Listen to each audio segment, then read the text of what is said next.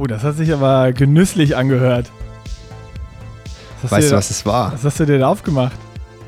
Hat sich nach einer Dose Und angehört. zwar ein Erdinger alkoholfrei aus, der, Dose. Habe ich noch nie. Hm.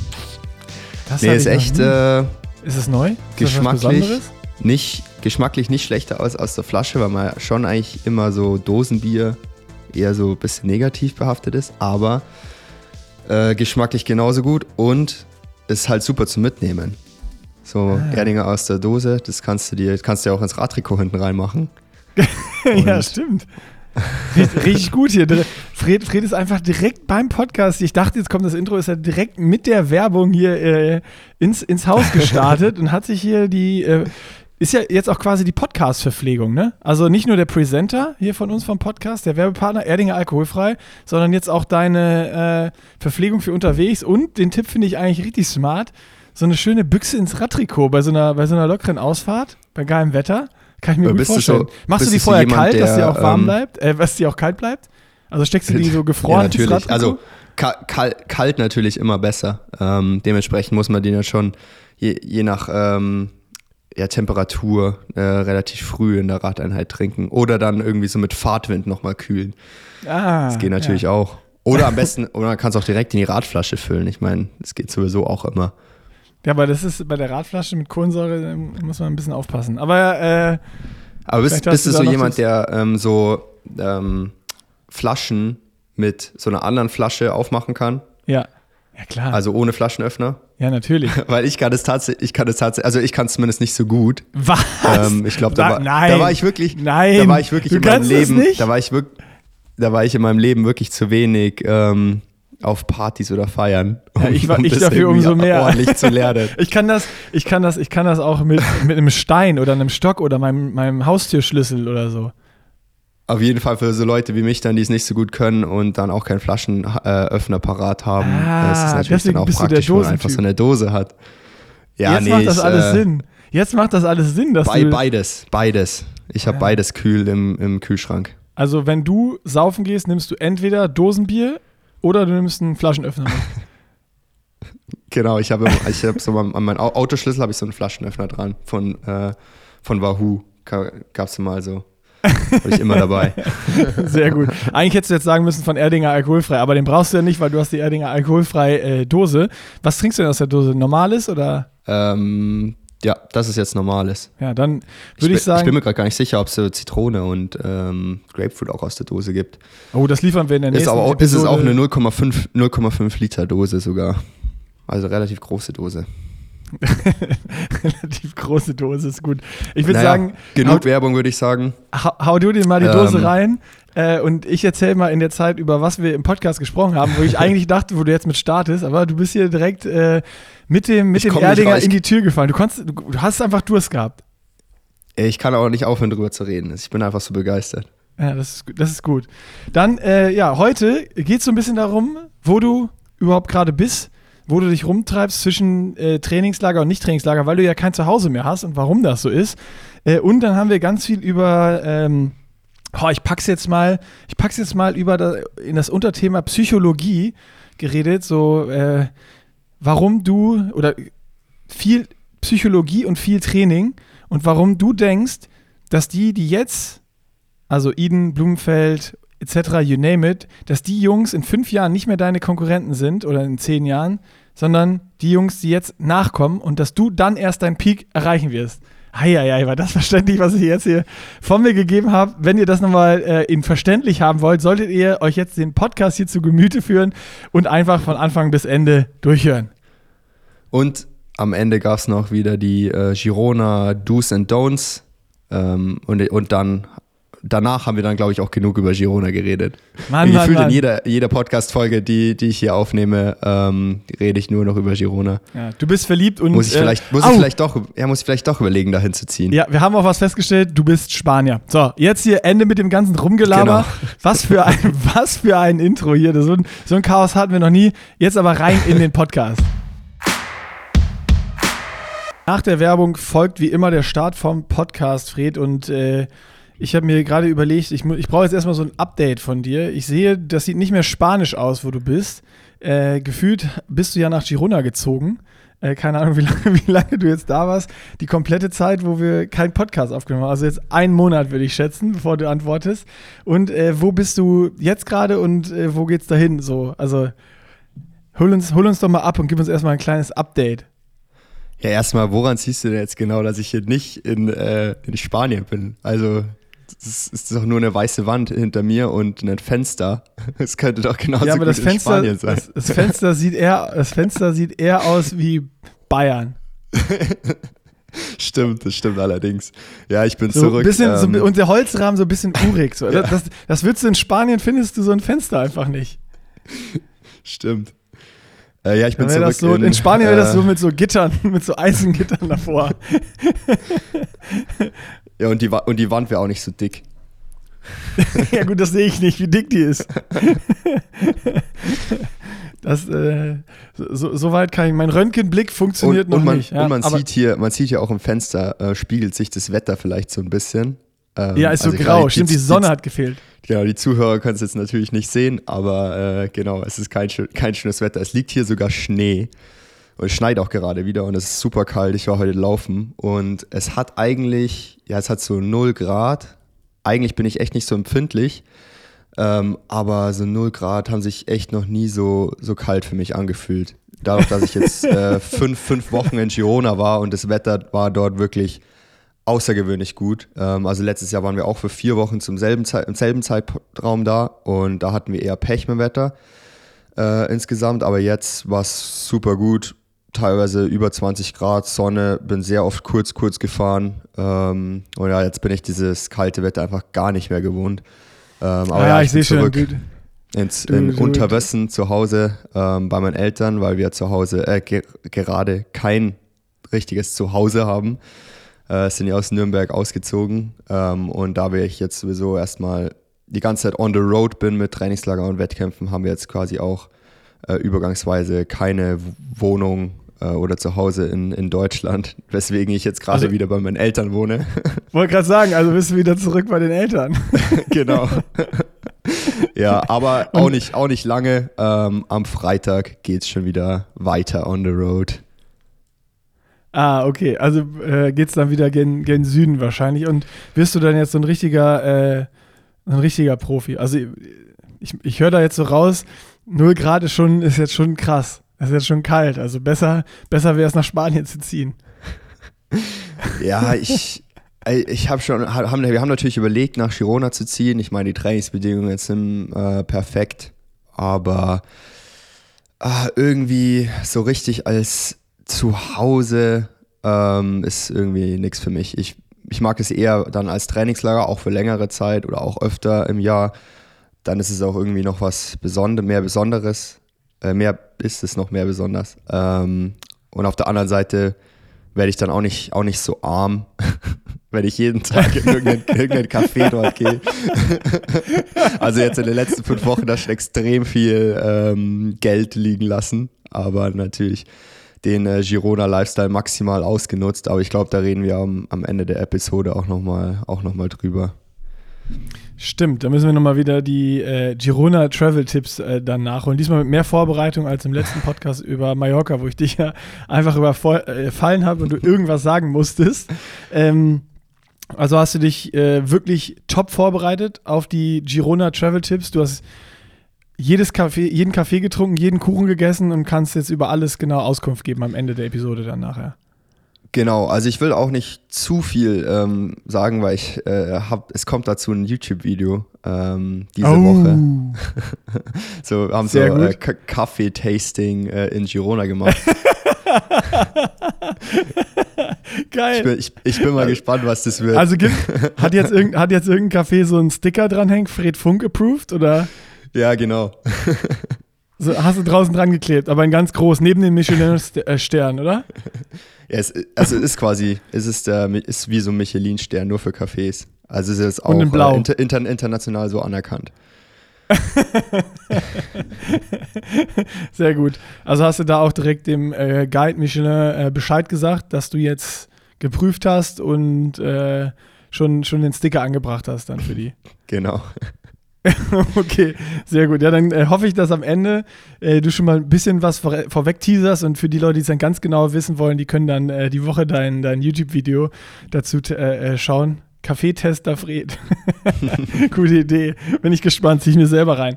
Äh, du hast eben gesagt, es geht wann jetzt Sonntag schon wieder los? Samstag schon wieder los?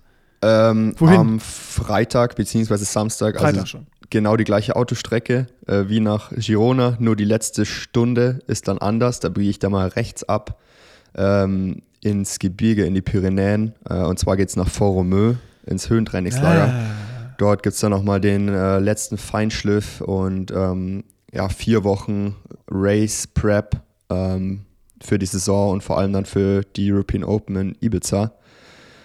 Und ja, da geht es dann auch endlich mal aufs TT. Ich war bis jetzt wirklich nur auf dem Rennrad unterwegs. äh, jetzt muss, jetzt mache ich diese Woche mein ähm, Zeitfahrrad ready ähm, und ja, habe jetzt nochmal fünf Wochen Zeit, mich, mich daran zu gewöhnen. Aber das sollte eigentlich meiner Erfahrung nach kein Problem sein. Und ja, ich bin dort mit äh, Nils Frommhold.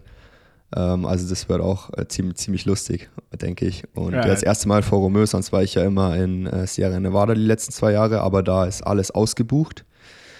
Und ähm, ja, wenn ich es früher gewusst hätte mit Foromö, hätte ich da natürlich auch anders geplant, weil jetzt ist natürlich schon ungünstig. Jetzt bin ich hier am Sonntag 14 Stunden von Girona oder, oder 13 Stunden waren es ähm, von Girona ähm, nach Hause mit dem Auto gefahren. Ähm, hab dann jetzt hier eben die fünf Tage und fahre dann die gleiche Strecke mehr oder weniger wieder zurück und Foromö ist, glaub, ist, eine, ist, eine, ist nur zwei Stunden ähm, von, von Girona weg. Und ja, das ist halt, da einmal hin und her zu fahren, ist natürlich ganz schön stressig und, und aufwendig. Ähm, Du bist ich ja noch konnte- jung, Also ich, ich musste nach Hause. Ähm, einmal musste ich äh, mein neues Auto abholen, habe das so ein Leasing, wo ich jedes, jedes Jahr quasi das Auto austausche. Und äh, dann halt eben auch mein Wettkampfzeug inklusive Zeitverrat brauche ich dann natürlich auch, weil dann von Foromö geht es dann direkt nach Ibiza, da geht es nicht vorher nach Hause. Ähm, und ja, aber dieses Mal, äh, Jana kommt, die ersten zwei Wochen ist sie nicht dabei, das heißt, ich fahre erstmal alleine runter. Ähm, und deswegen teile ich es mir sicherheitshalber in, in zwei Etappen auf und mache noch einen Zwischenstopp äh, in Frankreich, so auf halbem Weg. Einfach eine Nacht und fahre am nächsten Tag weiter. Ich glaube, ja, das ist dann alleine auf jeden Fall ein bisschen stressfreier. Hört sich auf jeden Fall äh, nach einem smarten Move an, äh, da, da einen Zwischenstopp zu machen. Aber äh, gut, es ist dann ja unvermeidbar gewesen, wenn du Auto austauschen musst, Zeitverrat brauchst und äh, sonst was. Aber am Ende verlierst du ja dann schon drei Trainingstage, wenn du zwei Stopps-Strategie fährst und in einem wieder zurück, oder? Ja, Wenn ich richtig also gerechnet habe. Jein, ähm, ich meine, ich habe jetzt fünf Wochen extrem gut trainiert ähm, und jetzt ist diese Woche sowieso Entlastungswoche. Ähm, ja, das heißt, Training wird jetzt sowieso nicht, nicht so viel gehen. Ähm, und ich, ich denke mir auch immer, inzwischen finde ich Autofahren eigentlich auch gar nicht so, so anstrengend. Und ob ich jetzt irgendwie sieben Stunden, acht Stunden im Auto sitze ähm, oder acht Stunden auf der Couch, macht ja dann irgendwie auch keinen Unterschied. Boah, bei mir schon, ey, wenn ich acht Stunden Auto fahre, bin ich auf jeden Fall richtig müde. Mein Ich Rücken halt tut auch- weh, meine Hüfte ist dieses zu. neue Auto. Ähm, Mit Massage sitzen? genau. nee, aber da ist Oder hast du, da, hast du da die Reboots so an? So Das wäre gut, eine gute Idee eigentlich. und dann immer, wenn die, wenn die sich zusammendrücken, gibst du mehr Gas. Oh, oh, Achtung! Nee, das ist jetzt hier auch ähm, mit Auto Automatik. Ähm, also habe ich. Äh, Hattest ich du vorher keine Automatik? Nee, vorher hatte ich mal. Ich mag manuell auch lieber. Also ich mag schon auch Was? selber hier so, so schalten und so. Klar. Was? Nein. Ist doch viel Keiner cooler. mag. Also, aber ja, niemand, ich, ich kenne niemanden. Stopp, stopp, stopp, stopp. Was? Ich kenne niemanden, der Automatik, äh, äh, der Schaltung Automatik vollzieht. Echt nicht? Also, Nein, niemand. niemand macht das. Das ist doch viel bequemer, du musst nichts mehr tun. Auch das ja, Allerschlimmste das schon, ist aber Schalten im Stau. Spaß. Ja, okay. Alter, nein. Ja, okay. Ich finde es schon äh, find irgendwie cool. Ich meine, man kann ja trotzdem noch schalten. Man kann dieses Automatik schalten mit den, mit den Knöpfen hinterm Lenkrad. Ja, siehst du, wenn du willst, kannst du noch schalten. Nee, aber doch aber nicht dieses immer jetzt- Kupplung treten und so, das ist doch voller. Also, Ja, das okay. kannst du mir aber, doch nicht erzählen, dass das gut ist. ich gebe dir recht, jetzt für die lange Autofahrt äh, wird es auf jeden Fall ziemlich entspannt, weil da ist jetzt wirklich einerseits Automatik, ähm, dann kann ich noch so Tempomat einstellen und der ma macht dann so automatisch auch den, den Abstand ähm, zu, zu dem Auto vor einem. Ähm, ja. Also bremst dann auch quasi automatisch ab, wenn man so näher kommt und beschleunigt dann wieder automatisch. Und auch so ähm, Lenkradhilfe, ähm, was für so lange Autofahrten super hilfreich ist, wenn man müde wird, ähm, dass der quasi Geil. in der Spur bleibt. Das heißt, ich muss wirklich äh, fast nicht, eigentlich nichts mehr machen. Ich muss nur noch hier so ein Geil. bisschen Gas äh, geben. Augen aufhalten. Beine kann ich hochlegen eigentlich. In Frankreich auf der Autobahn cool, ist sowieso, sowieso richtig entspannt, finde ich. Aber es ja, ist halt nichts los, ne? Ist sehr teuer, die Maut, muss man sagen. ja, gut, ist halt dann halt äh, notwendiges Übel. Aber äh, das wäre geil, wenn irgendwann wirklich dieses autonome Fahren, äh, Fahren kommt. Ja, ich mein, ähm, das würdest du, das würdest du dann Tesla, ja auch nicht mögen, weil du, lieber ja. weil du lieber schaltest. du kriegst dann so, irgendwann kommt so autonomes Fahren. Man kann sich einfach reinsetzen, Ziel angeben und wird da dahin gefahren. Und dann hast du aber, kriegst noch so ein Spielzeug-Schaltknüppel in der Mitte, damit dir nicht langweilig wird, weil du das so magst. Kannst du noch so ein bisschen lenken und schalten. Ich, ich bin, halt, ich bin halt einfach ein Racer, Nick. Ah, okay. Aber selbst Formel 1, die haben doch auch nur diese Schaltwippen. Ja, aber. Da ist doch keiner, der so. Oder du bist so ein Drift King, ne? Und dann noch so Handbremse ziehen und dann. Weißt, ich will halt nicht, dass der, so. der Automatik, der schaltet ja dann schon, schaltet dann, wenn die Umdrehungen auf 3000 hochgehen. Ich, ich gehe ja schon so auf 5000 hoch. So. Ach, deswegen, musst, deswegen musst du auch jedes Jahr dein ASS-Auto austauschen, weil die, genau. weil, die, weil die Kupplung durch ist und alles. Du haust die Gänge so zack rein, immer auf 8000 Umdrehungen hoch. Ja. Also, dann ist nicht nur die Maut äh, äh teuer in Frankreich auf der Autobahn, sondern, sondern auch der Sprit, wenn du, wenn du dauernd mit 5000 Umdrehungen fährst. ah, genau. ja, jetzt habe ich es verstanden. Also ist es schon mal so ein bisschen Race-Simulation auch, wenn du Auto fährst dann immer. Ja, ist Apro auch so, wenn man. Apropos Race-Simulation, ja, erzähl erst weiter, sorry. Ähm, nee, ich bin ja in, in Girona. Ist, ist mir aufgefallen, dass es schon wirklich auch hilfreich ist, wenn man so mit dem Gefühl hat, in so Kurven mit dem Rad zu fahren. Das ist auch hilfreich fürs Autofahren und andersrum. ähm, weil ihr so einmal ist, ähm, hab, wir haben ja YouTube-Videos gedreht und äh, Jana ist ja. im Auto gefahren und ähm, Tom Meyer, der für mich gefilmt hat, war da hinten im Kofferraum drin und war natürlich dann halt in Girona so ein bisschen so ähm, rauf und runter und äh, so technisch anspruchsvoll. Und, und Jana wusste, wusste echt immer genau, wann sie äh, beschleunigen muss mit dem Auto, weil sie um die Kurve halt dementsprechend ein bisschen langsamer fährt als, äh, als ich mit dem Rad und so. Und die hat es da echt extrem gut gemacht. Und ähm, dann im Vergleich dazu, Ruvi war auch einmal da mit ihrem mit ihren, äh, Filmteam, äh, haben das gleiche gemacht.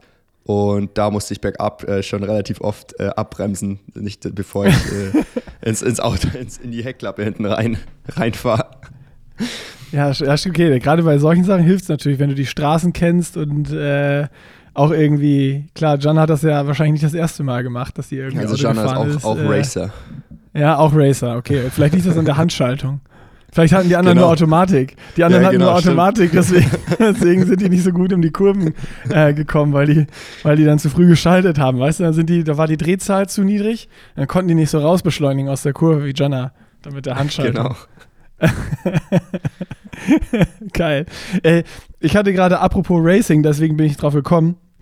Äh, verfolgst du am Wochenende Oceanside, was äh, äh, Frodo macht? Sanders ist ja leider nicht dabei, der musste ja absagen. Ja, aber also, wenn man sich die Startliste so anguckt, ähm, glaube ich nicht, dass Sanders da irgendwie eine Rolle gespielt hätte. Ähm, das glaube ich also auch nicht, aber es ist immer eine geile Show und es gibt ein gutes YouTube-Video, wenn er da ist. Ja, das sowieso, ja. Ähm, nee, ich verstehe auch nicht, warum niemand über Leo Berger redet. Also ich, mein Mach Tipp du das ist ja, doch mal. ja, mein Tipp ist ja, dass der das Ding am Wochenende abschießt. Also echt? Ich sehe den da äh, auf Platz 1, Leo Berger. Ich meine, ITU. Ich jetzt World ja, Triathlon, ja. World Champion, hat letztes Jahr auch schon 71 Dreier da in Lanzarote dominiert. Ähm, also, Stimmt. also er schwimmt vorne mit, der fährt auch sicher vorne mit Rad und dann läuft er brutal schnell. Ähm, also natürlich, ich bin mal Meinst gespannt, du, er kann mit Frodo fahren? Ja, ziemlich sicher. Also ich bin mal gespannt, ähm, Also ich, Ich ich bin echt froh, dass dieses Jahr noch, dass ich dieses Jahr noch zweimal gegen Frodo starten darf. Ja. Ähm, ich bin mal gespannt, was da dieses Jahr noch geht. Ey, der sieht so fit aus schon wieder, aber der sah auch fit aus, wo er verletzt war. Das äh, ist anscheinend auch kein, äh, kein keine Indikator von Form bei ihm. Äh, ich hatte da irgendein Foto, hat er irgendwann mal auf Insta gepostet, äh, wo, wo er so ripped war, aber irgendwie gar nichts trainiert hat. Da bin ich, ich bin wirklich gespannt, ob, ob der einfach so stark ist wie immer und ob alles beim Alten geblieben ist oder ob er jetzt, äh, ja, ob das alles doch nicht so spurlos an ihm vorbeigegangen ist und er dann doch auch die Zeichen der Zeit, wie man so schön sagt, merkt und äh, das Älterwerden. Ich bin wirklich gespannt, aber mein, mein Geld äh, setze ich trotzdem auf, äh, auf Frodo. Auch mit, äh, auch mit dem In den Infos, mit denen du mich jetzt versorgt hast. Trotzdem. Ich bleib dabei. Ja, Ich sag ähm, Leo Berger vor Jan Frodeno und Platz 3 Ben Kanut. Oh ja, da würde ich nicht anschließen. Wenn der, wenn der an die Leistung anknüpfen kann von, von, von 73 Worlds und Ende des letzten Jahres, dann äh, ist der auf jeden Fall ganz, ganz lange mit dabei. Und der, der schwimmt auch Ja. mit, der fährt auch mit Rad. Also ja, das ist, ja, ja, ja, gehe ich mit. Okay. Ist mir gerade nur gekommen, das ist ja schon am Wochenende. Ich, ich hatte gar nicht auf dem Schirm, dass das äh, jetzt schon am Wochenende ist, bis ich äh, gelesen habe, dass äh, äh, Frodeno, äh, ach, dass Sanders abgesagt hat. Ja, wir können auch, also Frauen, was habe ich bei Frauen getippt? Ich glaube, äh, also ich habe da hier bei, bei äh, gibt ja hier so Fantasy League, auch Pro Train News, hat es gepostet. Da kann man dann so, glaube ich, sogar Top 5 tippen. Schnellster Schwimmer, schnellster Radfahrer, schnellster Läufer. Ähm, ich glaube, bei Wie heißt das? Warte, ich muss ja mal gucken. Wo kann man es tippen? Wie hieß das? Also Pro Try News ähm, hat es geteilt in deren ihrer äh, Story. Ah, okay. Ich, habe jetzt schon hier. Ah, da, warte. Vielleicht komme ich da. Vielleicht komme ich da hin. Ja, Pro Try News, Story. Passwort PTN Fantasy League. Geil. Alter. Endlich gibt es eine Triathlon Fantasy League. Genau, meine Tipps. Meine Tipps für die Frauen sind Paula Finley vor Chelsea Sodaro und Holy Lawrence. Ja. Ja. Hört sich, hört sich gut an. Okay, da Schwierig gehe ich, zu da geh sagen, ich wer halt jetzt schon so, wer jetzt schon fit ist und so. Ja, das ist immer, immer so dieses Thema. Aber klar, bei den äh, Frauen, ist, warte mal, ich muss mal eben hier an die, an die Klingel. Das waren meine Race-Schuhe für äh, Berlin für den Halbmarathon am äh, Sonntag. Und äh, ohne schnelle Carbon-Schuhe geht gar nichts, weil meine Form ist ja auch nicht gut. Das heißt, ich, mich, ich muss alles ausnutzen und noch hier komplett neue, neue Sohlen unter die Füße nageln. Deswegen äh, muss, muss ich dich gerade unterbrechen. Wir waren bei den Frauen. Du hast, äh, du hast deinen Tipp abgegeben. Äh, und mir gerade noch gesagt, Cat Matthews gibt auch wieder ihr Debüt. Da bin ich mega gespannt drauf, was da nach Ja. diesem Horror-Crash äh, äh, geht und äh, ob, sie, ob sie da auch an, an ihre alte Form irgendwie wieder anknüpfen kann. Also irgendwie haben wir zwei Comeback-Stories, Cat Matthews und Jan Frodeno. Es lohnt sich echt, das Ding zu verfolgen, sehe ich gerade. Ich glaube, wird dieses Mal sogar auch ähm, übertragen wieder auf diesen Outside TV. Ja. Also es war auf dieser Ironman Now Liste auf jeden Fall als eins der Events drauf, wo es einen wo es einen Livestream geben sollte. Okay, dann äh, boah, Frauentipps. Ich sag einfach, Cat Matthews macht das Ding. Vor Chelsea Boah, das Sodaro wäre wär und krass. dann Paul, nee, vor, ich sag Cat Matthews, vor Paula Findlay, vor Chelsea Sodaro. Ja. Okay, guter Tipp. Das ist mein Tipp. Und Männer, ähm, ja, hatten wir ja schon, aber äh, ja, Frodeno ist, ist da für mich. Ich bin gespannt, was, was Jackson Laundry macht. Nach jetzt Clash, Miami und so. Der, der hat schon auch ein paar gute Dinge abgeliefert jetzt. Ist krass gerannt. Du, du meinst äh, Jason West. Ach ja, das war Jason West. Jackson ist Das aber bei Jackson Laundry der Titelverteidiger äh, Oceanside ist, aber ich denke nicht, Ja, aber da war er keiner am Start Jahr, davon, ne? Äh, jein. Ja, doch, war schon auch gut besetzt, aber ich glaube, dieses Jahr wird einfach die Schwimmgruppe vorne auf dem Rad gehen und da werden die schlechten Schwimmer, auch inklusive Sam Long, glaube ich, kein. Wörtchen um Sieg Geil. mitreden. Weißt du, wen ich gerade auf der Startliste gefunden habe? Wen? Also richtig, also hätte ich nicht mit gerechnet. Lange nicht mehr auf einer Startliste gesehen. Einen Deutschen. Ein Deutscher. Michi Ja. Rellert. Ja, Michi Rellert. Michi Renner startet mal wieder. Geil. Da, ja, ich hoffe, dass der mal irgendwie wieder in Form ist. Sta ähm, der stand aber auch jetzt am Wochenende hier beim Ironman 73 äh, Davao auf den Philippinen auf der Startliste. Ähm, ich weiß es aber gar nicht, ob der da irgendwie überhaupt gestartet ist. Das habe ich nicht verfolgt, muss ich. Da stand auf jeden Fall auch auf der Startliste, habe ich vorher gesehen. Das heißt, vielleicht steht er auch nur in Oceanside auf der Liste, aber wäre natürlich cool, wenn er. Ja, wenn oh, ich hoffe, er startet. Und ich hoffe, er ist fit. Dass er, aber wenigstens, dass er irgendwie in the Mix ist. 73 Pros am Start. Krass. Ja, Richtig großes, tiefes Stimmt. Feld. Alto Belly. Aber auch äh, gefühlt 60 Pros, von denen ich noch nie was gehört habe. So Amis. Fielding wollen, Fischer, äh, Tom Hutchinson, Ben es gibt, nicht Stern. viele, es gibt nicht mehr viele Chancen, gegen Jan Frodeno zu starten. Gerade wenn die anderen Rennen halt nur die PTO-Rennen sind. Ah, meinst du, deswegen haben sich alle nochmal angemeldet? Das gab dann so einen Kann Rush oder was? Kann schon ein Grund sein, auf Ey, jeden du, Fall. warum ja. startest du dann nicht? Ich hätte dich begleitet. Hier ist gerade eine Dachlawine vom, eine, eine Schneelawine vom Dach gekommen. Alter, Das war richtig laut. Ich habe nichts gehört. Das Mikro hat es leider nicht mit aufgenommen. Ich habe nur gesehen, wie du so erschrocken rausgeguckt hast. Also das war, das war vielleicht die, die Lawine, die ich jetzt ins äh, Rutschen gebracht habe mit der Frage, warum, Ja, genau. du, nicht, warum du nicht da startest. Ey, ich wäre Ja, mitgekommen als ähm, Begleitperson, das ist deine Plus eins. Kurz so ein Trip. Ja, das war mir. Oceanside in die Sonne. Jetzt bei dem Kackwetter, du hast gerade selber gesagt, das ist scheiße. Schneelawine. Ich meine, in die, in die USA zu einem Rennen zu fliegen, ist dann doch schon mit sehr viel Aufwand verbunden. Ähm, ja, Ja, und dann nach Ibiza wieder fünf Wochen. Ja, hast recht. Na, okay. hat jetzt nicht wirklich in meine, in meine Vorbereitung gepasst. Ähm, Also eine Fred Funk Vernunftsentscheidung. Du bist eh viel zu weniger. vernünftig. Du bist eh viel zu vernünftig. Kommen wir Ich später starte noch auch zu. immer- Ich ich habe da noch Fragen. lieber- ich habe da Fragen. Ich, ich bin ja auch mal lieber der Typ, ich starte eher so Ende April, Anfang Mai frühestens in die Saison ein und mache dann lieber hinten raus äh, nochmal mehr. Aber so, ah, ich halte nicht so viel davon, irgendwie so im März schon seine Körner zu verschießen. Ich meine, gut, die Oceanside geht jetzt schon, aber wie gesagt, dann vom, vom Aufwand, da dann rüber zu fliegen, äh, da okay. jetzt lieber, lieber nochmal einen guten Trainingsblock in der Höhe abreißen vor Ibiza.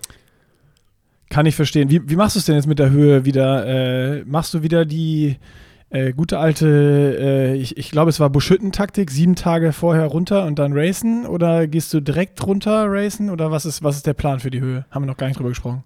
Ja, genau. Also ich meine, es ist ja einerseits nicht oder ja 500 Meter niedriger als Sierra Nevada, was schon ein gewaltiger Unterschied ist, ähm, gerade von der Trainingsgestaltung und so. Ich treffe mich auch später noch mit Dan. Ähm, also persönlich sehen wir uns auch mal wieder, weil wir beide zufällig äh, gleichzeitig zu Hause sind, ähm, was nicht oft nicht so oft. vorkommt.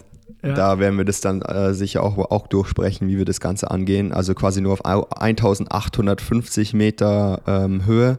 Also, Mhm. so also wie so St. Moritz und Livigno. Ja, ne? genau, so wie Livigno Ja. und St. Moritz. Ähm, was für ich, ich nenne es immer nicht Höhe, sondern Upper Sea Level. Weil ich finde, es ist echt, es ist echt krass. So, so ein, sag das mal so, so, so ein äh, Norddeutschen wie Görke. Ich, sag ich, das sage ich Görke, warte mal, ich muss mir das aufschreiben. Das, äh, damit starte ich den nächsten äh, Triathlon-Chat mit Nils, dass ich einen neuen Fred Funk-Fact habe. 1800 Meter über Meeresspiegel ist nur Upper Sea Level. Was er als Hamburger Ja, hier, dazu sagt. Die, richtig, die richtige Höhe geht hier ab 2000 hoch. Da, äh, los, da muss eine 2 davor stehen. Ich, ich, ich finde schon auch, weil wirklich äh, der Unterschied einfach, ähm, also ich finde bei 1850, da merke ich noch nicht viel äh, von der Höhe. Also klar, wenn man dann irgendwie so Laktat misst und so, ähm, da ist dann schon ein Unterschied da natürlich, aber jetzt, ähm, das geht ja exponentiell nach oben, je höher man geht. Und gerade Sierra Nevada ist halt, da läufst du irgendwie locker den Berg hoch und es ist äh, Schwelle. Ja. So von, von Ja, ab 2000 geht es ja los, so sagt man, ne? dass man deutlich auch was, was spürt dann einfach, so, dass Ja, das also- Schallmauer ist. Also Höheneffekt und so schon so ab 1500, 1600. Ähm, also je nachdem, wie man halt auch immer trainiert und wie, wie lang man dort verbringt. Ich meine, dafür bin ich jetzt auch vier Wochen in Foromö. Sierra Nevada war ich jetzt letztes Jahr drei Wochen, aber halt höher. Ähm, und ja, dann eine Woche, Woche später, dann Ibiza. Ist halt natürlich auch dementsprechend weniger Risiko, wenn es nicht ganz so hoch ist. Ähm, ich glaube, da hat man dann nicht so ein krasses äh, Höhenloch, wie man so schön sagt. Aber dann vielleicht auch dementsprechend ein bisschen weniger äh, Boost von der Höhe. Ja, schauen wir mal. Ich, ich, ich hoffe, du kriegst, wie, wie ich hoffe, du kriegst trotzdem den Boost für Ibiza. Also wir haben, ja, das haben wir ja besprochen, dass bringt, du, wenn du das aussuchen kannst, dass du das was. Rennen gewinnst. Ja, es bringt auf jeden Fall was. Ich glaube, am Ende ja. kommt es eher mehr darauf an, wie man das Ganze angeht, wie man in der Höhe trainiert und so. Aber ich glaube, wir können dann schon Forumö ein bisschen intensiver gestalten, als wir sonst Sierra Nevada äh, gestaltet haben. Ja, okay. Sprechen wir dann einfach. Äh, passt ja genau, wenn du vier Wochen da bist. Das müsste dann ja eine Woche vor den äh, European Open sein, dass wir nochmal einen Podcast wieder aufnehmen. Stimmt. Oder wir gucken einfach, ja. dass wir es in der Woche vorher machen, weil dann können wir nochmal über dein Höhentraining sprechen, wie du es dann genau gemacht hast, wenn du es mit Dan abgesprochen hast und äh, wie es so lief und wie die, wie die Form ist und äh, wie, vor allen Dingen deine Taktik, wie du Frodo und äh, Eden und Blumenfeld bezwingen willst dann. Ja, und vor allen Dingen. Eden hat jetzt nicht so überzeugt bei seinen äh, beiden Kurzdistanzrennen, die er bis jetzt gemacht hat. Bin mal gespannt, ja, ob er noch seine Form findet.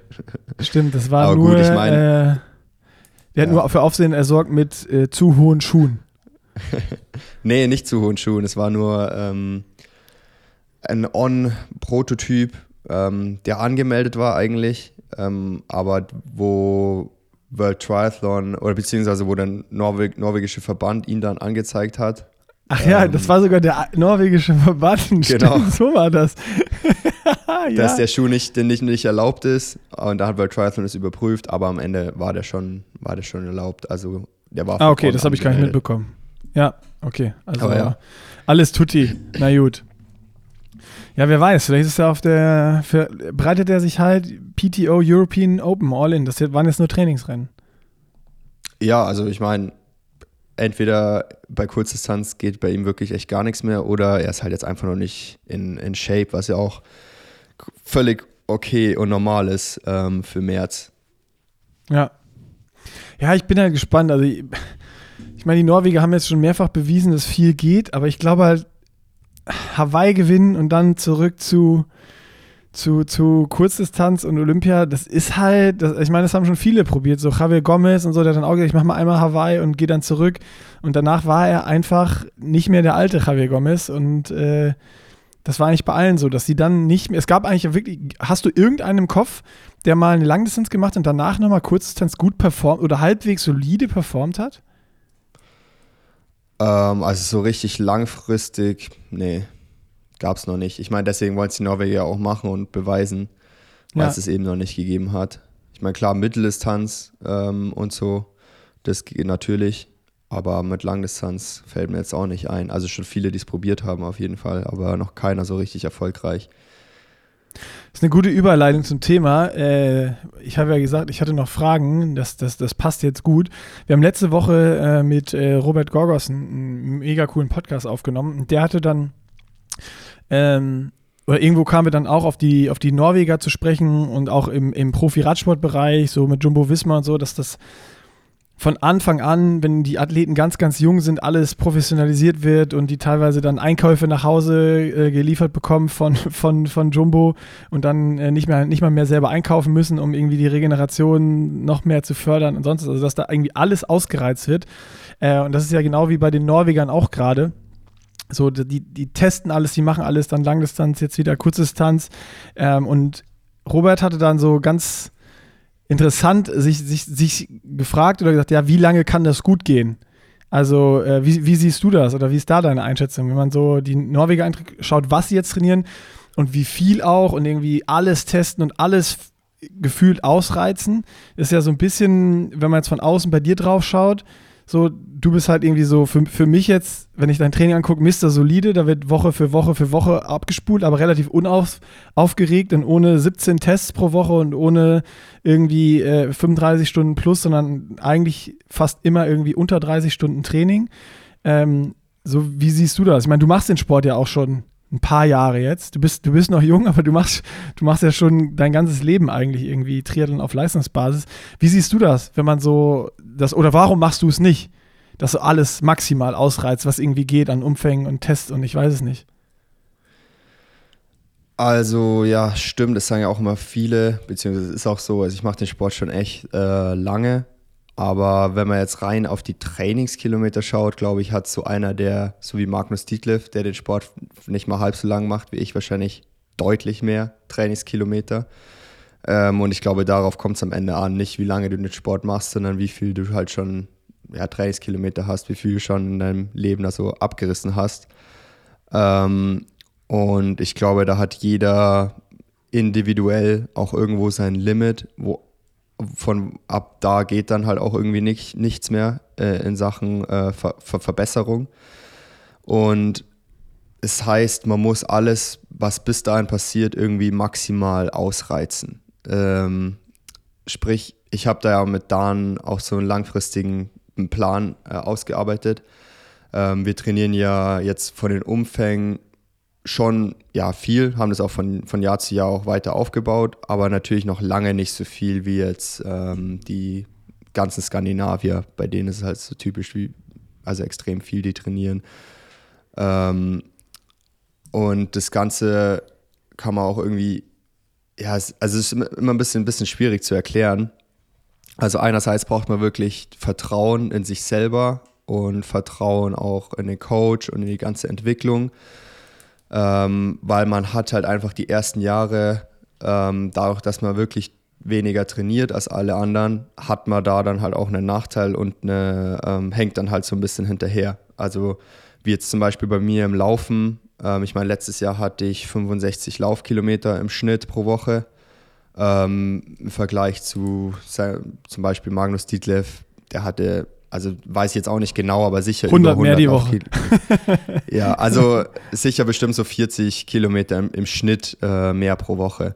Und ähm, dementsprechend läuft er natürlich auch schneller. Ich meine, das ist ganz klar, je mehr du machst, ähm, desto besser wirst du. Also das ist ganz einfach. Wenn, wenn du das äh, ver verträgst ähm, mit Verletzungen und alles und das auch irgendwie konsistent so, so hinbekommst, äh, dann wird man besser. Also das ist keine Frage. Das ist auch keine große ja, Raketenwissenschaft. Ähm, nur die Frage ist halt, wie kann man äh, das Ganze ausreizen? Und deswegen haben wir halt eher so den Plan, das Ganze so Step by Step ähm, zu machen, von Jahr zu Jahr ein bisschen mehr. Ähm, jetzt nehmen wir mal als Beispiel eben die Laufkilometer. Ähm, das hatte ich jetzt auch mal schon in dem How They Train Podcast erklärt auf, auf Englisch. Das war vielleicht auch nicht ganz so verständlich, aber jetzt äh, so bei den Laufkilometern, wenn zum Beispiel jemand so plötzlich von 60 Kilometer auf ähm, 100 Kilometer sich steigert und das dann konstant läuft, dann wird der besser ähm, und wird dann, ist dann am Ende auch besser, also deutlich besser als der, der irgendwie nur 60 Kilometer läuft. Und wenn jetzt aber jemand von 60 auf 65, auf 70, auf 75 und so weiter, das Ganze wirklich Schritt für Schritt ähm, aufarbeitet, jedes Mal ähm, steigert, den Reiz verarbeitet auch wieder. Das ist eben ganz wichtig, dass der Reiz auch immer wieder verarbeitet werden muss, weil ähm, wenn man zum Beispiel, jetzt nehmen wir an, man läuft 8 mal 1000, ähm, verarbeitet den Reiz, wird besser, dann läuft man nochmal 8 mal 1000 in derselben Pace, da hat man nicht mehr den gleichen Reiz wie vorher. Ja. Ähm, das heißt, man muss entweder ähm, 10 mal 1000 laufen, also mehr, oder man muss schneller, man muss die 8x1000 schneller laufen für den gleichen Reiz, um dann noch besser zu werden. Äh, so mal ganz einfach erklärt. Und das gleiche dann jetzt mal einfach auf die, auf die Umfänge ähm, abgebildet. Das heißt quasi auf um, Umfänge steigern, Reiz verarbeiten, man wird besser, dann wieder Umfänge steigern, Reiz verarbeiten, man wird besser. So lange, bis man auch bei den 100 Kilometer angekommen ist. Das dauert dann natürlich länger. Aber ich glaube, ähm, also es ist wahrscheinlich dann auch so, dass der, der das so langsam aufgebaut hat und immer den Reiz verarbeitet hat, sich verbessert hat und da mehr gemacht hat, wird am Ende mit den 100 Kilometern deutlich besser sein als der andere, der ganz schnell auf die 100 Kilometer gegangen ist. Und so ist es nicht nur mit den Laufkilometern, sondern mit allem.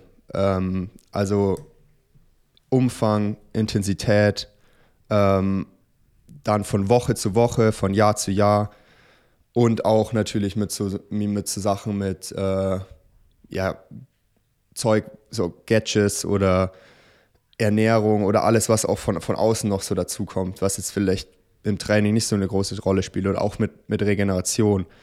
Also je weniger man am Anfang hat und desto mehr am Ende, desto besser, aber das Ganze halt eben einfach Stück für Stück.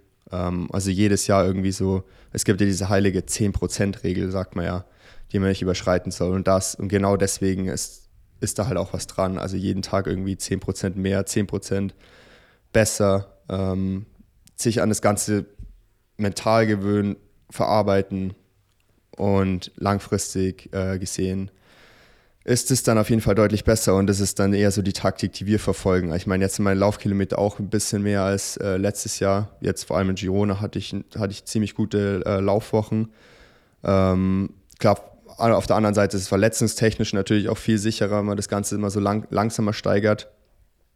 Und ähm, ja, und dementsprechend bin ich auch sehr zuversichtlich, dass, es, dass ich dieses Jahr nochmal einen Schritt äh, im Vergleich zum letzten Jahr gemacht habe. Während zum Beispiel so ein, ähm, ja, ich will jetzt nicht immer Magnus Tietler als Beispiel nehmen, aber ich nehme einfach Mach mal als Beispiel, der jetzt vielleicht, ich meine, der hatte letztes Jahr schon ein Weltklasse-Niveau und so viel besser geht es natürlich auch nicht mehr, ähm, also jetzt kurzfristig, aber der wird jetzt dieses Jahr wahrscheinlich auch nicht noch ein besseres Niveau haben, als er letztes Jahr schon hatte.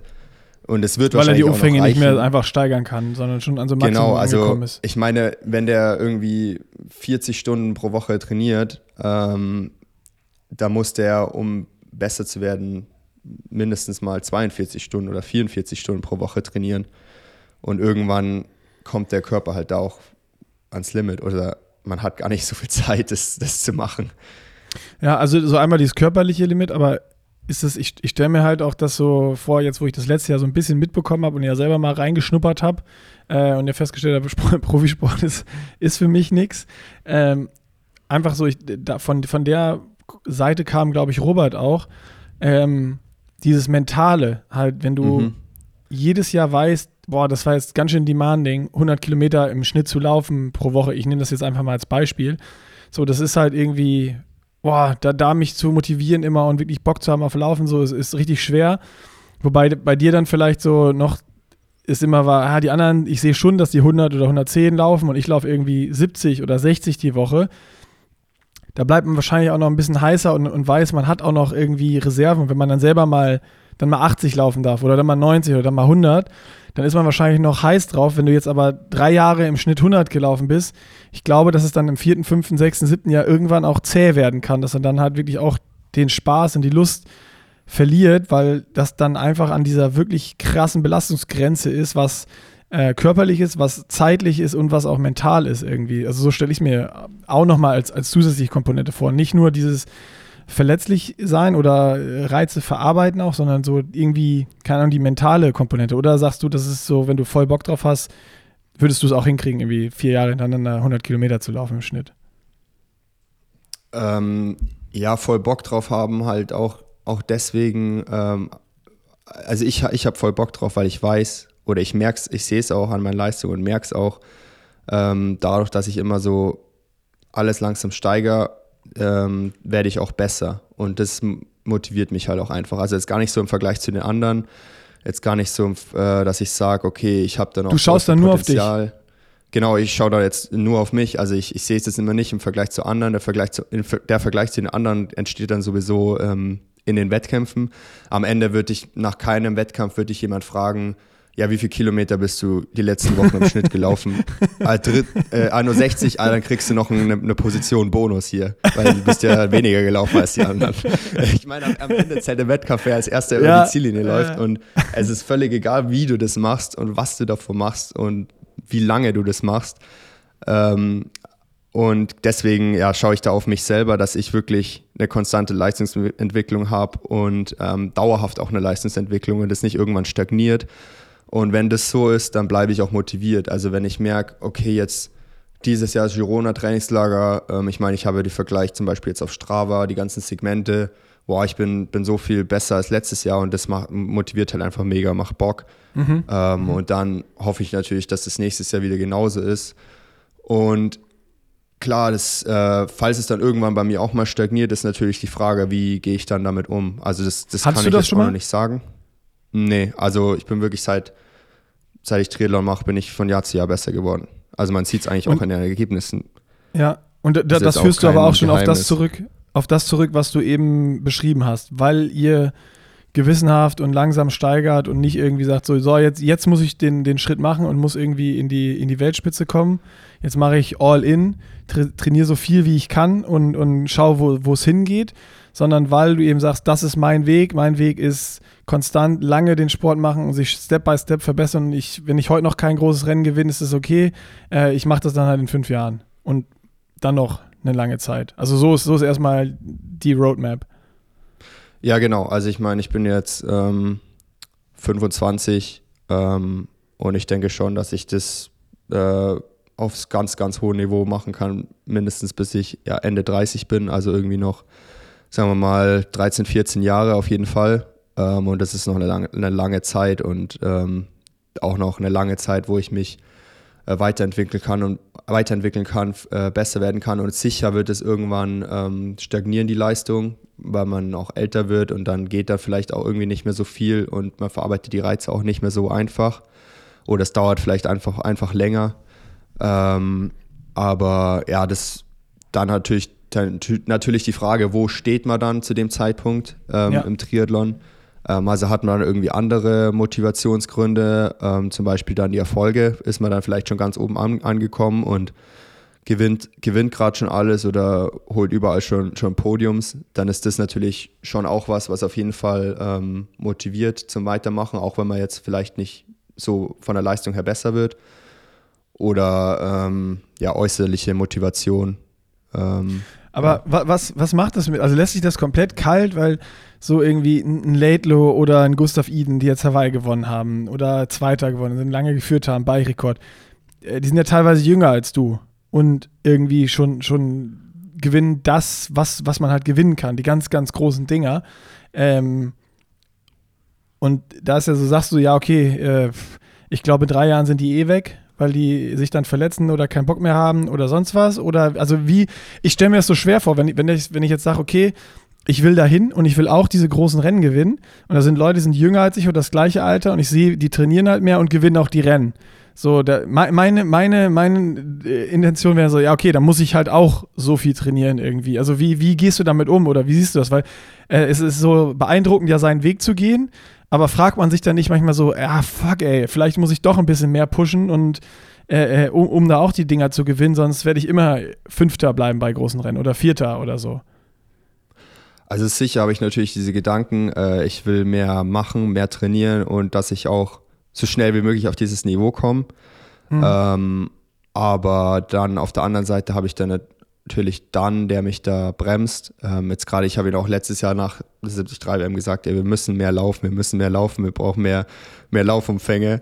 Und äh, dann dann eigentlich nur so, ja, ja, genau, er weiß ganz genau, was, was zu tun ist und so. Und jetzt schaue ich mal, also ja, ich habe jetzt mehr Laufumfänge, aber pff, das ist, es ist äh, vielleicht äh, sechs, sieben Kilometer mehr pro Woche als, als letztes Jahr. So.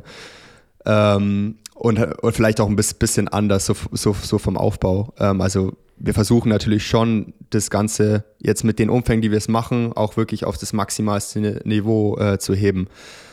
Ähm, aber ja, ich sehe das tatsächlich so, dass so ein Sam Laidlow, ähm, auch die Norweger, Magnus Ditlev, Skandinavier, ähm, ich sehe das so, dass in meine, wenn ich am Peak meiner Karriere bin, am Peak meiner Leistung, werden diese Athleten nicht meine Konkurrenz sein okay. sondern es werden die nächsten äh, jüngeren viel Trainierer sein, die so schnell wie möglich auf dieses Niveau wollen und die wir alle noch nicht kennen.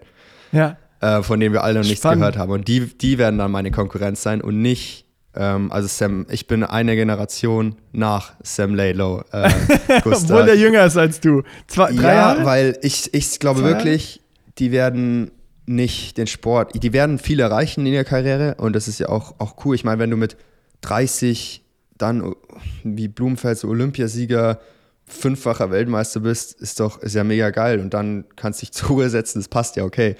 Ja. Ähm, aber ja, ich habe ich hab diese Taktik nicht, nicht und vielleicht hätte ich es auch nicht geschafft. Das ist halt auch mega Risiko und dann wäre es natürlich ja. noch schlimmer, wenn man dann es nicht geschafft hätte und damit 30 trotzdem irgendwie aufhören muss, weil einfach nichts mehr geht und weil man dauerhaft also, verletzt ist oder was auch immer. Also ich weiß nicht genau, wie die äh, Athleten dann in, in, äh, in, keine Ahnung wie vielen Jahren ähm, abtreten werden oder ob sie es überhaupt werden. Aber äh, ja, ich bin, ich bin der Meinung, auch der Meinung, dass das ähm, langfristig nicht gut gehen würde. Und mit langfristig meine ich zehn Jahre plus. Mhm. Also auf die eine oder andere Weise, sei es irgendwie dann Verletzungen, Ermüdungsbrüche, diese klassischen Sachen oder irgendwie mental, dass man halt ja, auch dieses, ist, dieses, Niveau nicht mehr durchziehen ja. kann. Ja, es ist, also wie es dann zu Ende geht, das ist dann wahrscheinlich auch eine individuelle Geschichte. Aber wie ja, willst du mein, die Karriere klar, von den Jungs beenden? ich meine, das kann Plan raus. Ich meine, äh, musst überlegen, die haben jetzt auch einen Erfolg nach den anderen, die sind immer on top. Ähm, ja, das motiviert halt natürlich auch, ne? Ja, ja. genau. Und, Und, was ist, wenn, wenn du jetzt. Irgendwann kommt Sorry. halt die Phase, ähm, da ist man dann, kommt dann Verletzung, ähm, vielleicht auch mental. Und man ist einfach, einfach nicht mehr vorne dabei. Und das wiederum ähm, zerstört einen mental dann auch wieder. Und wenn mhm. du die ganze Zeit am Limit trainierst, äh, 35 Stunden die Woche mit extrem viel Intensität, und dann wirst du am Ende ähm, weil du es mental nicht mehr hinbekommst oder oft verletzt bist im Rennen dann nur Fünfter oder so. Ähm, wo du vorher nicht, halt gewonnen hast, wo, wo jetzt, genau. wenn du sagst 73 Worlds, Fünfter, voller Erfolg, motiviert mich, äh, nächstes Jahr Vierter oder Dritter zu werden und diesen Sprung aufs Podium zu machen, ist es natürlich dann für einen, der von, von, von ganz, ganz vom Top kommt, von Platz 1 oder irgendwie immer auf dem Podium steht, ist natürlich Fünfter, Sechster, Siebter, Achter irgendwie eine Enttäuschung. Wird jetzt dann natürlich ja. spannend, das, das wollte ich gerade sagen, da wollte ich gerade einhaken. Ähm, vor dem, was wir jetzt gerade besprochen haben, die letzten 20 Minuten, wird es jetzt halt nochmal interessanter, das mal im Hinterkopf zu haben und zu schauen, was jetzt so ein, so ein Eden macht. Wo man jetzt sieht, irgendwie in den ersten drei, zwei Rennen lief so, glaube ich, nicht, wie er sich es vorgestellt hatte. Äh, und was passiert da jetzt? Und gefühlt, keine Ahnung, wie, wie du das siehst, aber gefühlt hat man auch nach diesen, ich nenne es jetzt mal Misserfolgen, von ihm weniger dicke, gute Sprüche auf Insta und sonst wo gehört, wo er sonst immer ganz gut getrommelt hat und äh, auch so sein Selbstbewusstsein äh, nach außen getragen hat. Das passiert gerade gefühlt, zumindest in, in, in, auf meinem, in meinem Social Media stimmt. Bubble Game relativ wenig. Ja, das, das stimmt. Also ich meine, ist natürlich auch die Frage, wie sieht Gustav selber das? Ich äh, denke, er vielleicht, ähm, ich meine, da kann auch da viele Ausreden, sage ich mal, mal hernehmen. Ich meine, einerseits vielleicht Kurzdistanz doch nicht so eine gute Idee für ihn, da wieder zurückzugehen. Vielleicht soll er doch einfach wieder auf Mittellangdistanz bleiben. Oder einfach, ja, es ist März, ich bin jetzt noch nicht in Form und er weiß es auch, weil er war, die haben ja auch extrem hoch trainiert im Winter auf 2600 da in Marokko. Ähm, es war ja auch dann wahrscheinlich wieder irgendein Experiment von denen. Vielleicht hat es auch irgendwie jetzt nicht Für funktioniert. Paris, ja. Ja. Ich meine, Blumenfeld war ja, ist ja gar nicht erst gestartet. Äh, ich meine, der war ja, der war ja auch krank und so. Ähm, und Gustav ist immerhin noch gestartet. Ähm, aber ich, ich denke jetzt nicht, dass die Norweger schon am Ende sind. Ähm, ich glaube, da kommt auf jeden Fall noch einiges. Und wie gesagt, ich rede da eigentlich eher dann so für in, ja. Also ich bin echt wirklich gespannt, wie das dann in fünf Jahren ausschaut in der Triathlon-Welt. Wer von denen da dann noch dabei, also on top dabei ist. Ja, ich finde die, diese, klar, einmal diese Komponente, was, wenn du, wenn du alles ausreizt, körperlich, wie lange kannst du das machen? Das ist eine Karte. Aber die andere Karte, die ich eigentlich noch spannender finde, ist die, die, die du gerade gespielt hast. Äh, dieses, dieses mentale Thema. Wenn du halt auch jung bist und noch nicht so erfahren und noch nicht so ein vielleicht gefestigter Athlet und irgendwie in die Szene kommst, alles dominierst und gewinnst und du hast dann mal zwei, drei, vielleicht vier Jahre, die scheiße sind oder nicht so gut laufen, ist das dann ne, der Breaking Point oder kommst du da wieder raus und, und äh, äh, kommst da nochmal wieder on top? Das finde ich halt eher so das richtig spannende Thema einfach. Also wie, wenn man irgendwie so einen schnellen Rise hatte, schnell aufgestiegen ist, alles gewonnen hat, Medienrumme sich gut gefühlt hat, einen das motiviert hat und wenn du dann mal irgendwie die Leistung nicht mehr bringst und vielleicht auch da mal Kritiker kommen, ähm, wie gehst du dann damit um und wie kommst du da wieder raus? Das finde ich halt noch viel interessanter als dieses rein körperlich betrachtet, okay, ich trainiere so viel wie ich kann und so lange wie ich kann, bis ich eben breche oder mein Körper nicht mehr kann. Ähm, das, ist, das ist eine ultra spannende Geschichte. Ja, ich denke gerade deswegen ist es auch wichtig, sich irgendwie noch so ein bisschen Leben, sage ich mal, ähm, abseits vom Triathlon aufzubauen. Ähm, und damit meine ich jetzt auch. Machst du eine Überleitung zu den Kuchen in Girona gerade oder was?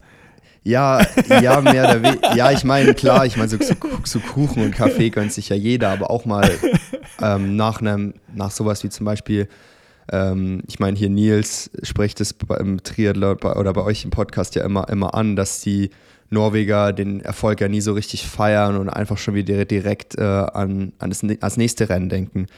Ähm, die zum Beispiel äh, nach, nach Kona, ähm, Gustav hat Hawaii gewonnen, aber zwei Wochen oder drei Wochen später war ja dann die, die 73 WM, danach der 73 WM war, war Bermuda und so weiter. Ähm, und das machen ja die ganze Zeit, aber ja, einfach mal so wirklich, wenn man mal was erreicht ähm, oder nicht nur, wenn man was erreicht, einfach nach jedem Rennen auch mal kurz das sacken lassen, ähm, auch den mentalen Reiz äh, verarbeiten und auch mal einen Erfolg ordentlich feiern.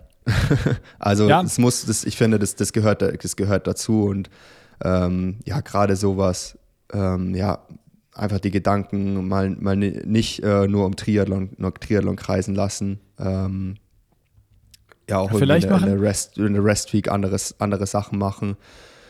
Ähm, ja, ich finde es schon auch auf jeden Fall wichtig, gerade für mentale Komponente, dass man das Ganze dann auch langfristig gut durchhält. Vielleicht machen die Norweger das so, wie du gesagt hast. Die machen halt jetzt nur, also es war ja auch ein 10 Jahre oder 15 Jahre Aufbau von den, von den Boys. Vielleicht machen sie jetzt fünf Jahre, sahen sie alles ab und machen dann Karriereende und 10 Jahre Party. Dann holen die alles nach. Ja.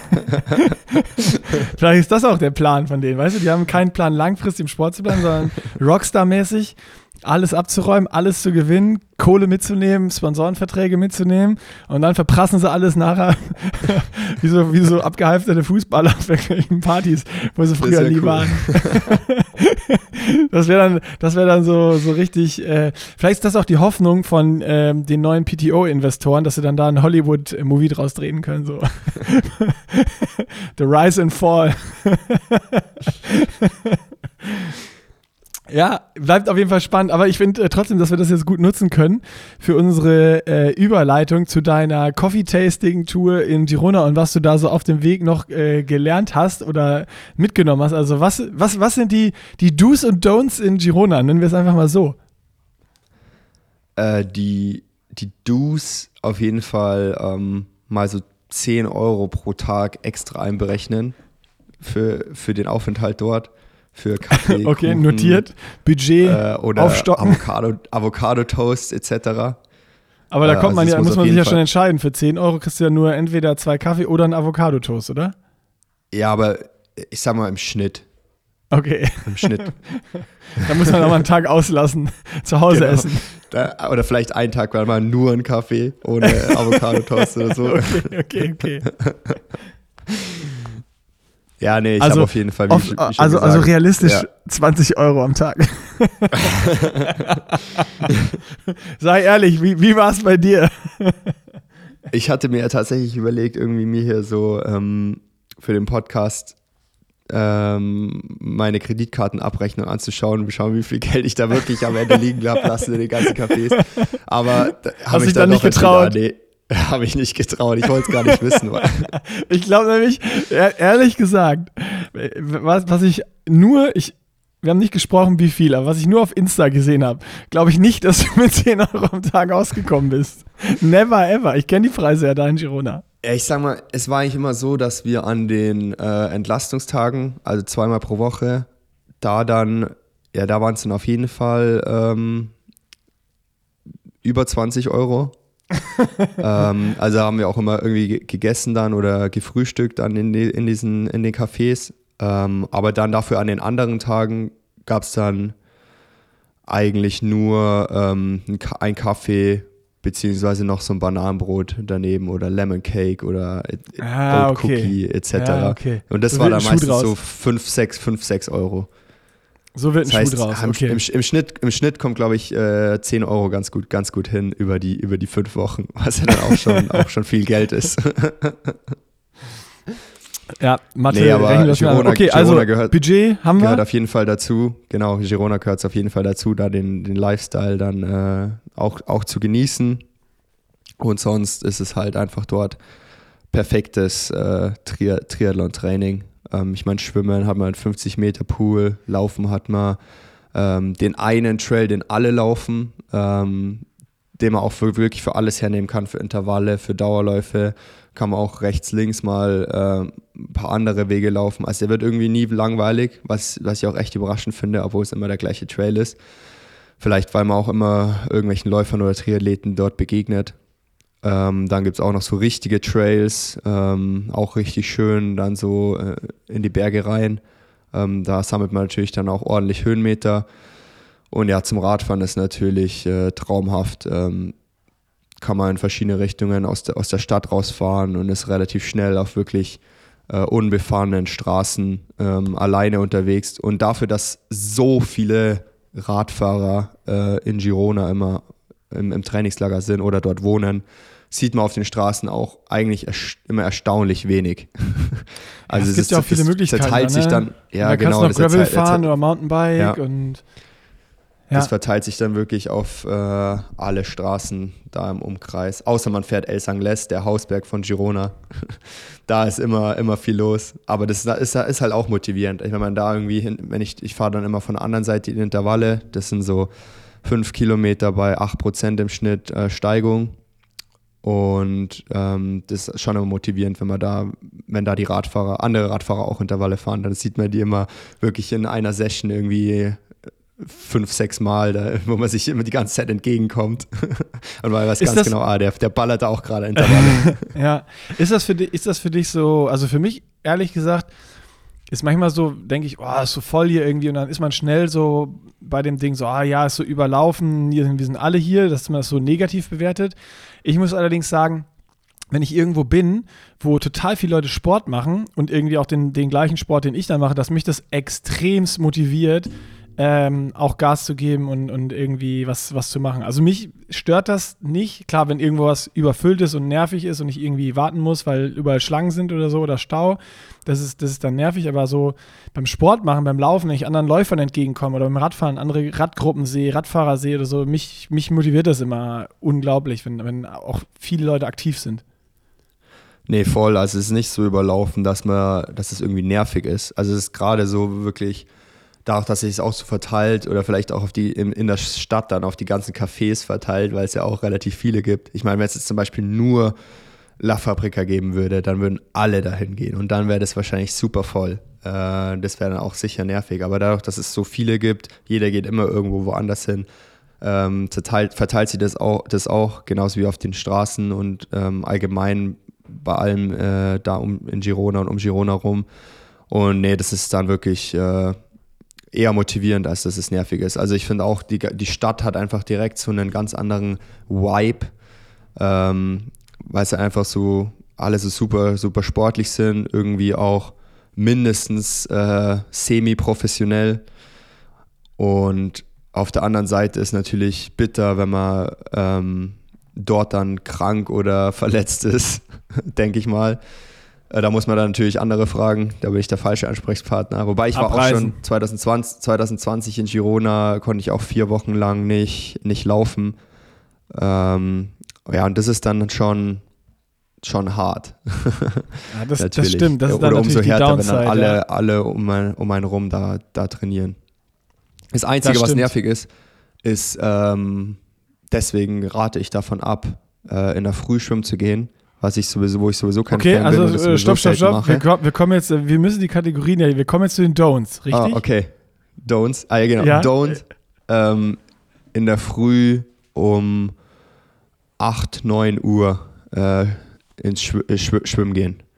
Da kommen nämlich alle Triathleten. Weil ich, ich weiß nicht warum, das ist so eine Triathletenkrankheit und ich rege mich immer wieder drüber auf. Äh, Triathleten haben das Bedürfnis, immer als erstes in der Früh schwimmen zu gehen. Und ich verstehe es nicht. ich auch nicht.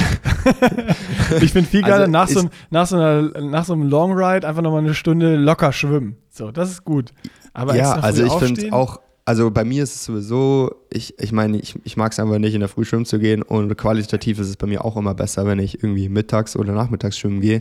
Ja, du bist ja in Spanien, ähm, das haben wir schon mitbekommen. Also nicht nur, ja, nicht genau. nur die Sonne, 0 Grad nerven dich jetzt schon, sondern auch wahrscheinlich aufsteht, aufsteht um 8 ist schon ein bisschen zu früh. Also so Trainingsstart um 11 oder wie sieht's aus? Ja, also ähm, ich glaube, der, der, Weck, der Wecker, also wenn ich einen Wecker, wenn ich drei Einheiten habe, dann stelle ich einen Wecker auf, normalerweise so auf 8 Uhr, ähm, dass ich um 9 Uhr meine erste Einheit machen kann. Und es ist auf jeden Fall noch mehr als genug Zeit für Einheit 2 und 3. Also es gibt keinen Grund, äh, früher aufzustehen. Außer man ist einer, der das liebt und super gerne macht und man ist äh, nie müde in der Früh. Aber gerade in so einem Trainingslager, wenn man fünf Wochen ähm, am Limit äh, mehr oder weniger trainiert, ähm, glaube ich, ist es sehr sinnvoll, da ähm, seinem Körper auch jeden Tag genug Schlaf zu geben. Ähm, und ja, ich meine, ich, spanischer Lifestyle ist da sowieso, also auch im Schwimmbad, da schwimmen die, die Triathleten frühestens um 8 Uhr und um, um 9 Uhr kommt dann halt dann so die, die Joel Filiol Crew, die da in Girona wohnt.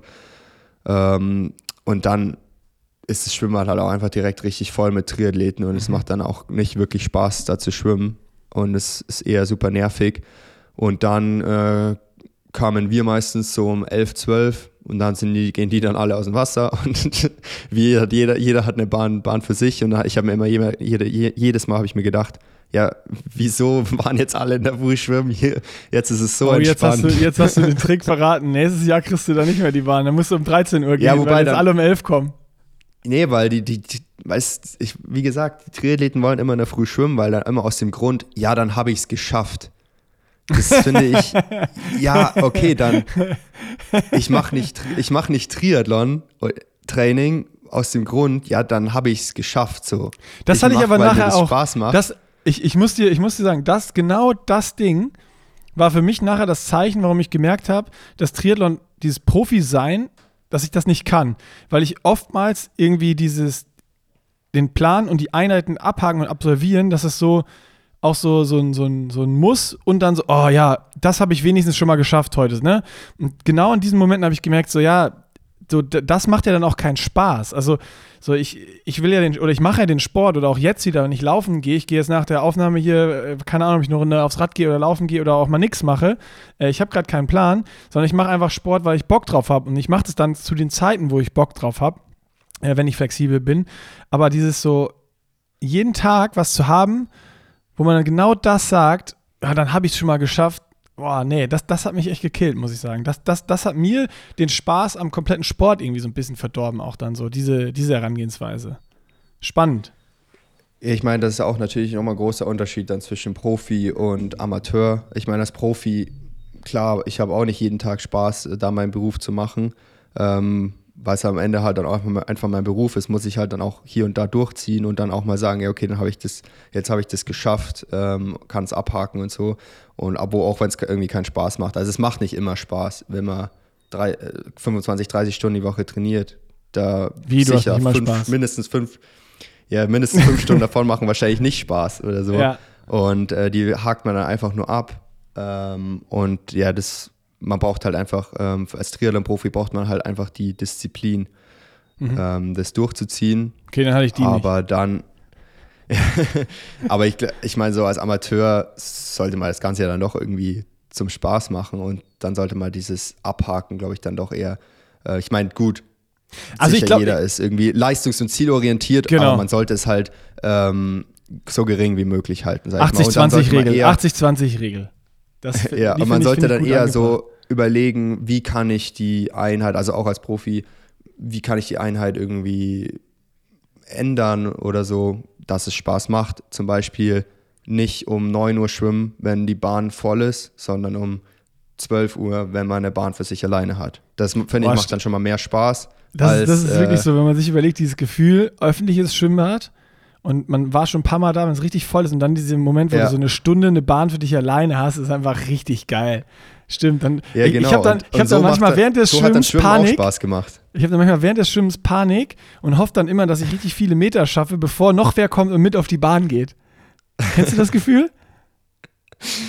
ähm, Ja, ich meine, wenn jetzt irgendwie so auf einer 50-Meter-Bahn, wenn jetzt einer oder zwei Ja, nee, das kommen, geht, aber so sowieso, äh, öffentliches Schwimmbad, ja. 50 Meter Bahn, links und rechts auf den Bahnen ist schon überall so zwei, drei Leute drauf und du bist auf einer Bahn Ach aber so, noch ja, alleine. stimmt. Und dann hoffst du immer so, wenn einer, dann siehst du, da kommt einer ins Schwimmbad, denkst du, nein, nicht auf meine Bahn, nicht auf meine Bahn, nicht auf meine Bahn. das habe ich richtig häufig Stimmt. gehabt, wenn ich mal das Glück hatte, eine Bahn für mich zu haben, dann wollte ich die auch behalten. Das hat meistens nicht geklappt, aber äh, auch, auch mega gute Taktik, wenn man irgendwie ähm, zu, zu zweit oder zu dritt ist. Ähm, und auf allen Bahnen ist zum Beispiel so, äh, schon, sind schon, ist schon einer oder so. Oder, oder teilweise auch leer. Oh, genau, das, sind- das sind mehrere Bahnen leer. Geht, geht schon mal zu zweit oder zu dritt auf eine Bahn.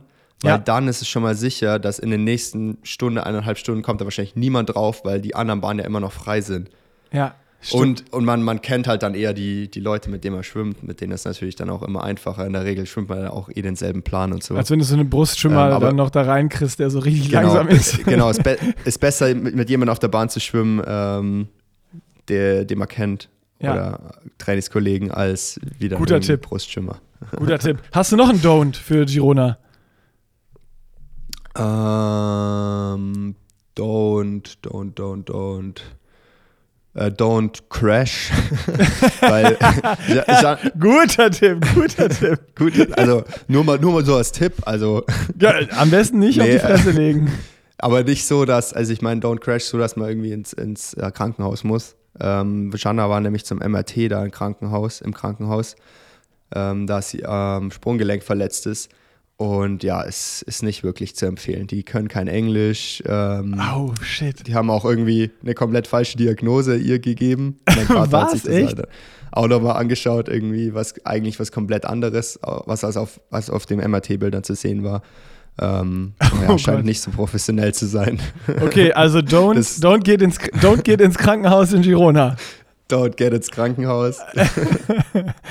Das ist aber auch generell ein guter Tipp. Wenn man das vermeiden kann, äh, ist das ja eine sehr positive Sache. Ah, und oh, don't, oh, jetzt. Ähm, don't äh, Rad unbeaufsichtigt vor La Comuna stehen lassen. ah. At äh, Simon Gehr. Ja, Liebe richtig Grüße. Bitter, richtig bitter.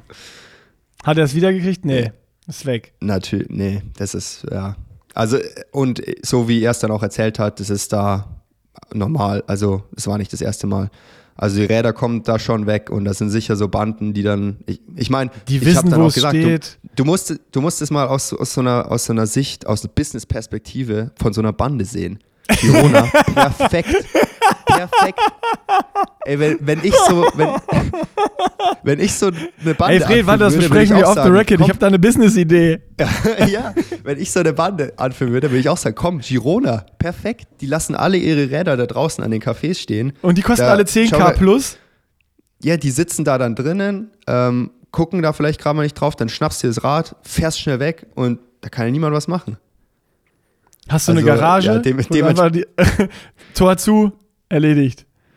Dementsprechend natürlich da Räder nicht, also ja, muss man auf jeden Fall aufpassen in Girona, auch wenn da irgendwie viel äh, ja, Rad, Lifestyle und alles ist, gibt es schon immer da noch, immer noch da Guter die, Hinweis. Kriminalität und äh, es kommen wirk scheinbar wirklich viele Räder weg. Ähm, Dann hab und ich einen hab mich Don't. dann auch Don't Ja. äh, äh, Rad unbeaufsichtigt stehen lassen und Do's, vielleicht so ein, manchmal hilft ja schon so ein kleines Schloss, so ein leichtes, was du in die Trikottasche stecken kannst. Oder mega gut ähm, von äh, Ruben habe äh, hab ich den Trick, ähm, einfach den Helm ums Vorderrad rummachen. Also klar, den könnte man dann, dann aufmachen und so und einfach Ja. weg, aber das dauert dann halt einfach schon mal ein paar Ja, du, Sekunden länger. Die Opportunität, dass du es einfach schnappst, draufspringst und Gas gibst, ist weg. Sondern erstmal musst du an einem Rad rummachen, den Helm da abklipsen. genau. Und, ja, ja. Ja, das ist smart. Radprofi, ne? Ehemaliger Ja. Radprofi. Der, die kennen die, in Girona, die kennen die Tricks. das ja, war also- auch echt mega cool. Aber es gibt auch so, es gibt so wirklich so kleine Schlösser, die wirklich mini klein Ja, sind, so ja, mit so einer stimmt. Plastikummantelung, wo du schon mal zum Beispiel entweder das irgendwo anschließen oder Vorderrad mit, äh, mit, mit Unterrohr zusammenschließen kannst. Dann kannst du schon mal nicht mehr lenken, links, rechts fahren. So, da, klar, da kannst du immer noch wer nehmen und wegrennen. Aber ich glaube, das ist halt ja dieses, wenn's, wenn du es so stehen lässt, dieses einfach draufspringen und wegfahren und dann, dann siehst du es nicht wieder. Das geht dann so schnell. Äh, ja, sowas noch als Tipp vielleicht von meiner Seite. Ja, apropos noch, äh, Ruben war echt mega, was auch wirklich bei mir jetzt in den ähm, fünf Wochen krass besser geworden ist, neben meiner Form und so, ist so das äh, technische Radfahren. Ist schon brutal, weil mein Girona halt wirklich die ganze Zeit irgendwie Serpentin, Kurven fahren muss. Mhm. Und äh, da habe ich echt eine krasse Leistungsentwicklung gespürt. Und es war da auch immer, ist schon, schon immer mega cool, mit, mit Ruben zu fahren, weil der halt echt äh, extrem gut bergab fährt. Und da dann einfach mal hin und her hinterherfahren und schauen, was der für eine Linie nimmt und so. Also da habe ich auf jeden Fall nochmal ein paar Sekündchen bergab äh, rausgeholt, dadurch, dass ich jetzt Geil. mit, mit ihm Ibiza bin. gut. Bin jetzt, ja, ich hoffe, Ibiza wird technisch anspruchsvoll. Das wäre natürlich cool. Oder du musst doch noch nachmelden für ähm, Ironman VC in Nizza.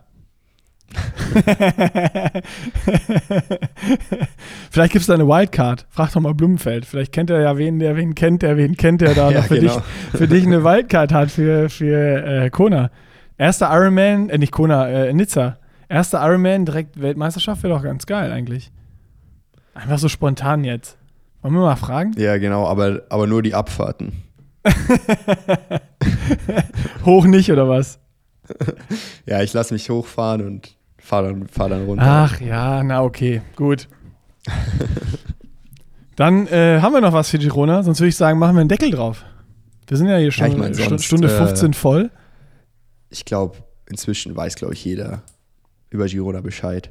Ja. glaub, Aber es waren noch mal brauchen wir gute nicht. Tipps. Also das vor allem mit dem Fahrrad, das ist sehr wertvoll. Weil wenn man diesen, diesen Kaffee-Lifestyle so promotet, dann muss man auch äh, auf die Schattenseiten dieses äh, Mhm. Kaffee-Lifestyles hinweisen, weil äh, dann, wenn man nicht auf sein Rad aufpasst, reichen 10 Euro am Tag Budget nämlich nicht mehr. Vor allem, vor allem haben wir jetzt ja auch noch den, hören jetzt hier, hier vielleicht auch ein paar ähm, kriminelle Banden zu beim Podcast. Dann haben wir denen jetzt auch noch, da haben wir denen jetzt auch noch mal den Tipp gegeben. Dann ist die Kriminalitätsrate Oh, in Girona Scheiße. jetzt noch höher. Wie dumm von uns, vor allem das mit dem Helm, den Trick, den kannst du jetzt vergessen, weil Ja, die kennen den jetzt. Oh nein, das war doof.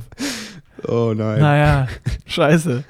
Jetzt haben, wir, jetzt haben wir die Kriminalität erhöht und die Anzahl der Triathleten. Ja, aber dann gleicht sich das ja auch wieder aus. Wenn jetzt wegen dem Podcast mehr Leute dahin fahren, aber auch mehr Banden da sind, dann bleibt das Niveau gleich. so, das ist ja mal wichtig. Ich meine, am, am Ende brauchen die Banden ja auch irgendwie mal einen, einen Kaffee oder ein Bananenbrot. Das sind ja auch nur Menschen. Für so ein Fahrrad kannst du ja aber ganz schön viele Kaffees ja und auch- Bananenbrots kaufen. sind dann auch wieder gut fürs Geschäft. Ach ja, passt einfach auf eure Räder auf. Das ist, glaube ich, äh, der, beste, der beste Tipp. Und äh, don't get into Krankenhaus in, äh, in Girona as well. Gut, geil. Äh, das, war, das war mal wieder eine spannende Episode hier. Äh, ich, bin, ich bin gespannt, Ja. ob, du, ob du wirklich äh, deine Ruhe so behältst oder ob du irgendwann auch ausrastest ich muss jetzt wirklich mal mehr laufen. Ähm, Ja, das äh, Stay tuned, äh, Podcast What the Funk, Episode 384 in, in fünf Ich habe jetzt die. Age Group Da werden 90 wir, gewonnen. da, da werden wir das Ganze dann nochmal noch mal recappen und schauen, äh, wie, die, wie, wie die fünf Jahre so verlaufen sind. Und, und wer dann meine neue Konkurrenten, wer dann meine neuen Konkurrenten sind. Die gerade geboren 18-Jährige aus, ja genau, die Ja, jetzt so- so, Das sind so 18-Jährige aus äh, 16-Jährige, Dänemark. genau, so 16-jährige Dänen, so hochgezüchtete Maschinen. Die fahren, die fahren so mit, mit acht Jahren, laufen die schon 100 Kilometer die Woche. Genau. Da hast du keine Chance mehr, Fred. Das deswegen, trainier lieber jetzt viel, weil die laufen 200 Kilometer die Woche. Das sind dann auch so, schon so genmanipulierte. Nein, okay, lassen wir das. Das heben wir uns für die nächste Folge auf. So, Deckel drauf. Äh, wir sprechen uns wieder vor dem richtig spannenden, geilen Rennen äh, PTO, European Open in, auf Ibiza. Ibiza, yes. Jetzt äh, Formö geht's ab mit Nils Frommholt. Ich glaube, es wird lustig. Ja, mit Nils wird immer witzig. Das ist, äh, da wird es auf jeden Fall nicht langweilig. Das äh, kann ich dir garantieren. Das ist, das ist gut. Das ist einen guten rausgesucht. weil, weil, weil wir auch in dem Podcast zu viel drüber geredet haben. Magnus Dietleff ist auch in Formö. Ah, Da werde ich sicher mal die eine oder andere Session auch mit ihm abreißen. Ich meine, ich, das war jetzt nicht hier äh, nichts negativ gemeint. Ich äh, verstehe mich super mit Magnus. Sehen wir dann, wenn du mit ihm Forum dann. trainierst. ich schicke ihm den Podcast hier. genau. genau, am Ende hört er den sowieso und kann auch Deutsch. Also. Würde mich nicht wundern, der kann einfach alles. So, Deckel drauf. Wir hören uns nächste Woche. Happy Training in Foromö und erstmal vor allen Dingen äh, gute Anreise, dass du da safe äh, hinkommst und nicht dein Zeitfahrrad Ja, vergisst oder das Rennrad wieder einpackst aus Gewohnheit, sondern denk da dran. ne, mach dir einen Sticky Note, steck ihn dran und äh, ja, dann hören wir uns vor Ibiza wieder. Jo, alles klar. Ciao. Ciao, ciao.